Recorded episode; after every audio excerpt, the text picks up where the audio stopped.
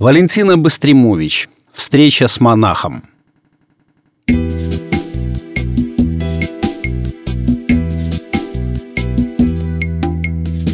Тупо глядя перед собой и на автомате обходя препятствия, Лена брела собеседование. Обезличенный людской поток плавно обтекал женщину, иногда слегка задевая чьим-то рукавом или сумкой. Но она этого не чувствовала. Ей было не до прохожих, как и им не до нее. Никто никому не нужен. Это было пятое собеседование за неделю и пятое «Мы вам позвоним». Значит, не взяли. Придется идти в дворники. Устроиться по специальности шансов нет. Вот результат ссоры с начальником, ее хлопок дверью при уходе. Теперь хоть в ладоши хлопай, хоть лбом в стену бей, а нигде не берут. Не везет ей. А вот не везет и все тут. Интересно, во времена предыдущих цивилизаций у людей были такие же проблемы? Ее мечта заработать денег и во время отпуска съездить на тибетское Нагорье отодвигалась на неопределенный срок. А ей так хотелось поговорить с буддийским ламой, понять порядок мироустройства. У всех есть места, куда очень хотелось бы попасть. У Лены это место Тибет – Желание побывать на Тибете возникло, когда увлеклась книгами Эрнста Молдашева, Елены Блаватской, Николая Рериха и всем, что связано с далеким и загадочным прошлым человечества. Подумав о поездке, Лена вздохнула. В свете последних событий о встрече с Ламой и думать не стоило. Есть более насущные проблемы. Дома продукты заканчиваются, в кошельке деньги на исходе. Как жить дальше? Работы нет – надо было все-таки смолчать начальнику. Но, подумав, решила, все правильно сделала. Даже если придется в дворники идти, все равно все правильно сделала. И зашла на рынок купить картошки. С рынка к станции метро шла в состоянии отрешенности, не замечая окружающих. Просто двигалась в толпе, несомая течением. День был солнечным, а поток людей серым – Вообще в данный момент ей все казалось серым и безучастным. Взгляд остановился на оранжевом пятне. Как огонек в полумраке, подумала женщина и всмотрелась. Аскетичный мужчина в оранжевом одеянии стоял среди тротуара, а толпа плавно его обтекала.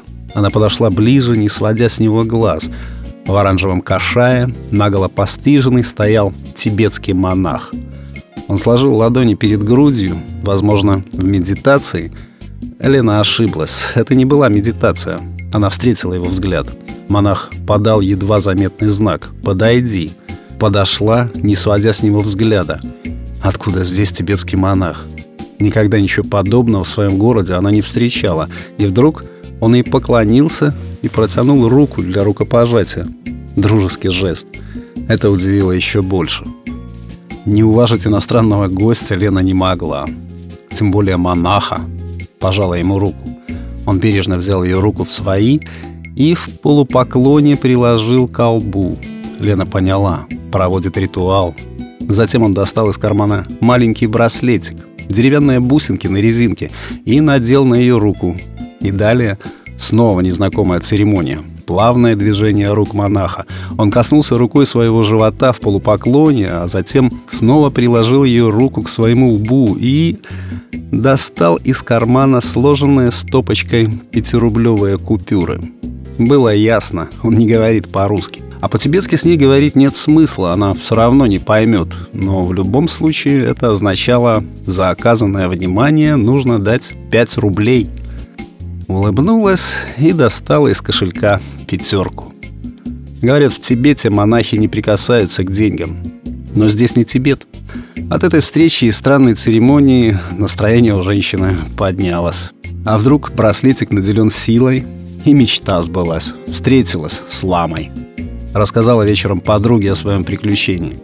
Та возмутилась. «Это развод. Зачем ты деньги отдала? Сейчас всякое можно увидеть. Я сегодня видела китайца в национальной одежде. Играл на каком-то народном инструменте в метро».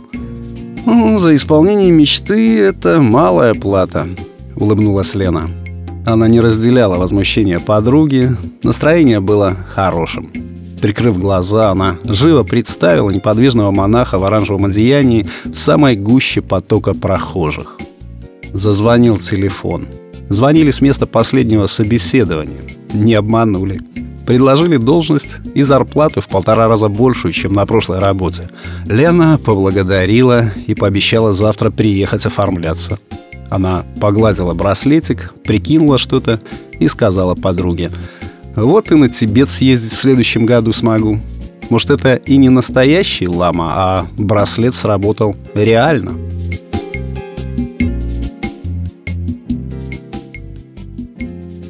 Текст читал Сергей Краснобород.